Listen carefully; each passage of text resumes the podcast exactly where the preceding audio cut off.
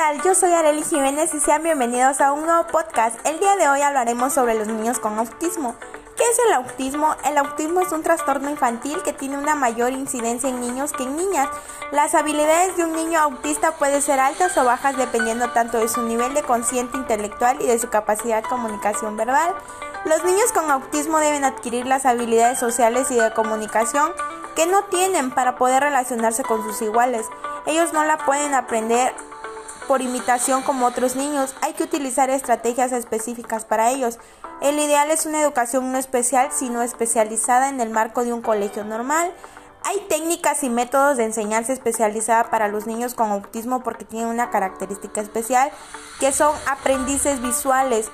Por este motivo se suele trabajar la relación imagen y objeto porque en ocasiones los niños con autismo no hablan en partes porque no relacionan las palabras con el objeto o el significado específico.